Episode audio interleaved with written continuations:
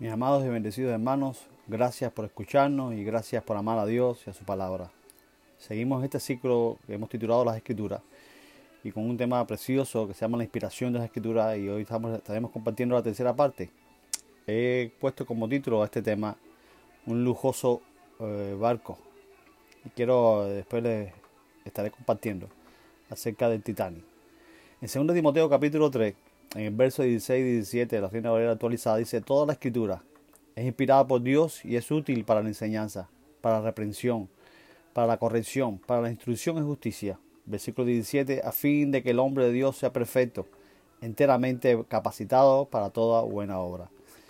Los objetivos que tenemos en este episodio, número uno es la finalidad de las escrituras, número dos es la capacitación pasiva de las escrituras, hablando de la actitud interior, de la pasividad en el ser, la, el número 3, la capacitación activa de escritura.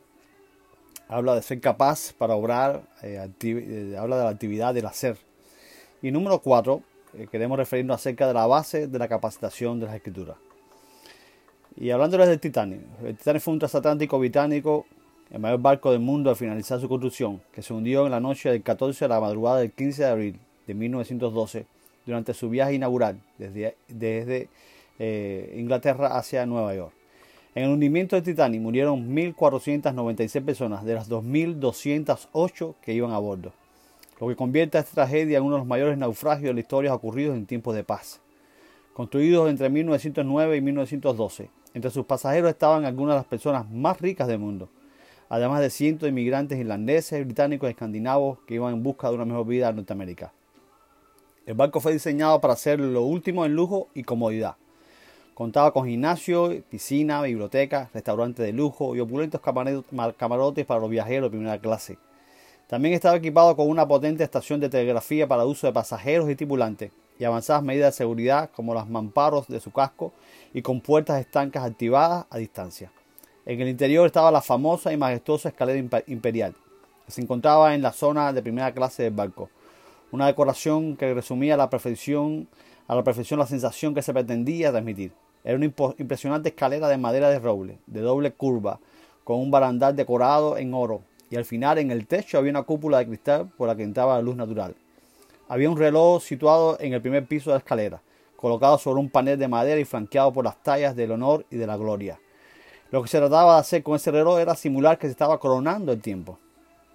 La decoración del titán estaba inspirada en, en la lujosa arquitectura del Palacio de Versalles, con mobiliario al estilo de Luis XV, un gran uso del entelado y tapizado, y una gran cantidad de enmarcado y de moldura. Algunos estiman el costo del barco en 7.5 millones de dólares y otros en 10 millones de dólares. Al igual que hicieron los fabricantes de este lujoso barco, mis hermanos, que no escatimaron gastos ni lujos para modelar su barco, así ha hecho el Señor con nosotros. Nuestro fabricante ha sido meticulosamente desmedido en darnos todo lo que necesitamos para servirle. Y de eso nos habla este versículo 17 del cual estaremos desmenuzando en este episodio. En los episodios anteriores, donde hemos compartido este ciclo de la escritura, hemos estado tratando el tema de la inspiración de la escritura. Para eso hemos estado profundizando en este pasaje y desmenuzando cada una de sus palabras, apoyándonos en el griego koiné, el idioma original en el que fue escrito. Vamos a ver el objetivo número uno, que es la finalidad de la escritura. Y este versículo 17 que comienza diciendo a fin de que eh, en el griego eh, hay una conjunción que expresa propósito o meta. El versículo 17 se encuentra el propósito de la finalidad de la función de la escritura. Todo el proceso del que hemos hablado en los episodios anteriores de enseñar, redarguir, corregir e instruir tiene como finalidad llevarnos a ser como Dios, o el demostrar en nosotros el carácter santo de Jesús. Como estamos deformados por el pecado, Dios nos ha dado su palabra, que es ese instrumento útil para que seamos perfectos. Entonces debemos entender y recordar siempre que el Padre tiene una meta definida. Tiene una finalidad al inspirar las escrituras y es que a través de su enseñanza, convencimiento, corrección o instrucción, dejemos de ser más como nosotros y seamos más como Jesús. Si queremos parecernos más a Jesús, dediquemos entonces más tiempo a que Dios use su poderosa herramienta para cambiarnos. Vamos a ver el, segundo objetivo, que es la capacitación pasiva de las escrituras, que habla de la actitud interior, de la pasiva en el ser. Es la única vez que este vocablo aparece en el Nuevo Testamento, es el vocablo artios, que es un adjetivo que significa calificado para una función, capacitado, eficiente, eficaz, preparado y equipado. Encierra las ideas de equilibrio, de proporción, por lo que resulta muy apropiado para describir la actitud, es decir, el buen ajuste de un determinado individuo para un determinado quehacer. Este vocablo enfatiza la meticulosidad o totalidad de la preparación, minuciosamente completo o perfecto es lo que significa. Entonces, perfecto no se refiere a perfección en el ser, en cuanto a santidad o a pecar. Se refiere a la calificación o preparación que hace la palabra de Dios en nuestro interior. En el seminario bíblico que estudiamos hay una frase que se repite intencionadamente y que dice que Dios está más interesado en nuestro ser que en nuestro hacer. Y repetimos, Dios está más interesado en nuestro ser que en nuestro hacer. A través de su palabra el Señor nos trae el equilibrio que necesitamos, pues estamos desequilibrados y con una inclinación habitual hacia el pecado. Él usa su palabra para ajustar bien todo nuestro interior, para que podamos hacer lo que Él nos, nos ha mandado hacer. Mientras más meditemos en su palabra, estaremos más equilibrados y ajustados para agradarle y servirle. Muchas veces nos frustramos cuando reconocemos que nuestras vidas no tienen el ajuste o la inclinación correcta. Muchos cristianos sinceros que quieren agradar al Señor no sabemos qué hacer para quitar de nuestras vidas todas las cosas que nos inclinan hacia el pecado. Pero Dios tiene la respuesta, tiene el mejor instrumento, el más útil para ajustar nuestras vidas y es su palabra, hermano. El tiempo que ocupemos en leer su palabra es la cantidad de tiempo que Dios tendrá para usar su palabra para cambiarnos, y valga la redundancia. Dejemos al Señor hacernos actos interiormente para servirle. El tercer objetivo que habla de la capacitación activa de la escritura. Habla de ser capaz para obrar, de la actividad, del hacer. Dice, enteramente capacitado para toda buena obra, dice el versículo 17. Habla de un, eh, se usa un vocablo que es, es artizo, es artizo en griego. Significa adecuar, ser adecuado, estar equipado, estar preparado. A la idea de buen ajuste que acabamos de ver, añade ahora la de perfectamente amueblado. Ese es su sentido original, el de equipar completamente un navío. Y por eso les introduje este mensaje con el, eh, eh, hablándoles acerca del Titanic. En el pasaje que estudiamos tiene el obvio sentido de bien pertrechado. Y aquí eh, es importante recordar, Dios nos ha pertrechado con todo lo que necesitamos. El buen conocimiento de las escrituras no debe parar en un buen saber, aun siendo el saber más importante, sino en un bien obrar, equipado para qué? Para toda buena obra. Y el orden que Pablo le da a estas palabras, o que el Espíritu de Dios le dio a estas palabras, nos recuerdan el orden de Dios. Sea perfecto, dice, se refiere a lo interior, al ser. Y enteramente preparado se refiere a lo exterior, al hacer. Que lo interior sea lo más importante no dice que lo que hagamos para Dios no sea importante. Solo nos está diciendo el orden de importancia, pero los dos, el ser y el hacer, son importantes. Cuando el apóstol se refiere a un hombre perfecto, habla de aquel que por el estudio de las escrituras y el conocimiento íntimo obtenido de la mente y el Espíritu de Dios, está bien equipado para todo trabajo a que ha sido llamado por Dios. Entonces algo que debemos enfatizar es que no debemos pensar o sentir que no estamos capacitados para hacer la obra de Dios.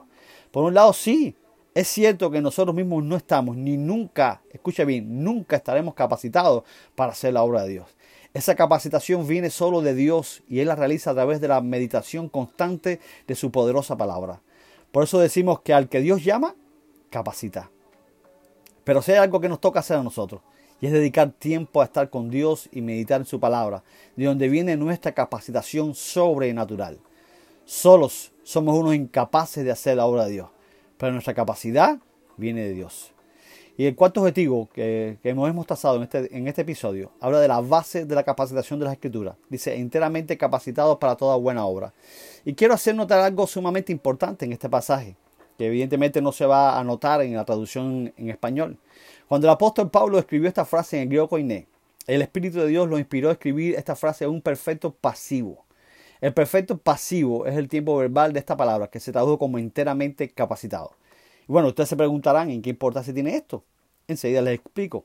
El tiempo perfecto es el tiempo verbal que el autor usa para describir una acción ya completada en el pasado, cuya acción ha producido un estado o resultado que continúa en el presente.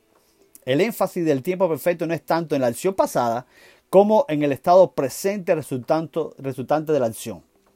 Es decir, Pablo está diciendo que nosotros estamos enteramente capacitados por una acción del pasado, por un acontecimiento que ocurrió en el pasado. Y ese acontecimiento del pasado no es más que el sacrificio de Jesús en la cruz. Quiere decir entonces que el sacrificio de Jesús en la cruz también trajo como resultado nuestra capacitación para servir a Dios. En Cristo, en su sacrificio, estamos capacitados. Ya Él pagó un alto precio, el precio de su sangre, para que nosotros hoy tengamos todos los pertrechos para servir al Señor, como el Titanic, recuerdan. Él pagó por nuestra capacitación también. Es una obra pasiva de nuestra parte. No hemos hecho nada ni podemos hacer nada en cuanto a mérito humano para poder gloriarnos de nuestra capacitación. Nuestra capacitación es la obra de Cristo en nosotros, pagada en la cruz del Calvario. Estando ahora en conocimiento de esta verdad tan increíble, ¿qué haremos? Sabiendo que Jesús pagó un precio altísimo para capacitarme para servirle, ¿seguiré indiferente? ¿Inactivo? Mi oración a Dios es que este estudio nos, dé la motivación bíblica adecuada para ser los hijos obedientes que Él desea que seamos, mis hermanos. Joseph Reus hizo un resumen oportuno de estas aplicaciones de la palabra de Dios. Y él dijo, por proceder de Dios, la Sagrada Escritura contiene sabiduría divina para enseñar y educar. Por eso es para los cristianos el instrumento divino para instruir acerca de la voluntad de Dios, para convencer a los pecadores y a los que yerran, para estimular y mejorar a los que se convierten, para educar a, la recta forma de vida, tal como Dios lo exige y tal como corresponde a su voluntad. Y con ese objetivo hacemos este podcast. Por eso hemos comenzado con esta serie de las Escrituras. Nos vemos en el próximo tema, la inspiración de las Escrituras, cuarta parte, para seguir ahondando en este tema tan espectacular. Un abrazo de su hermano, amigo y pastor, Tommy Torres.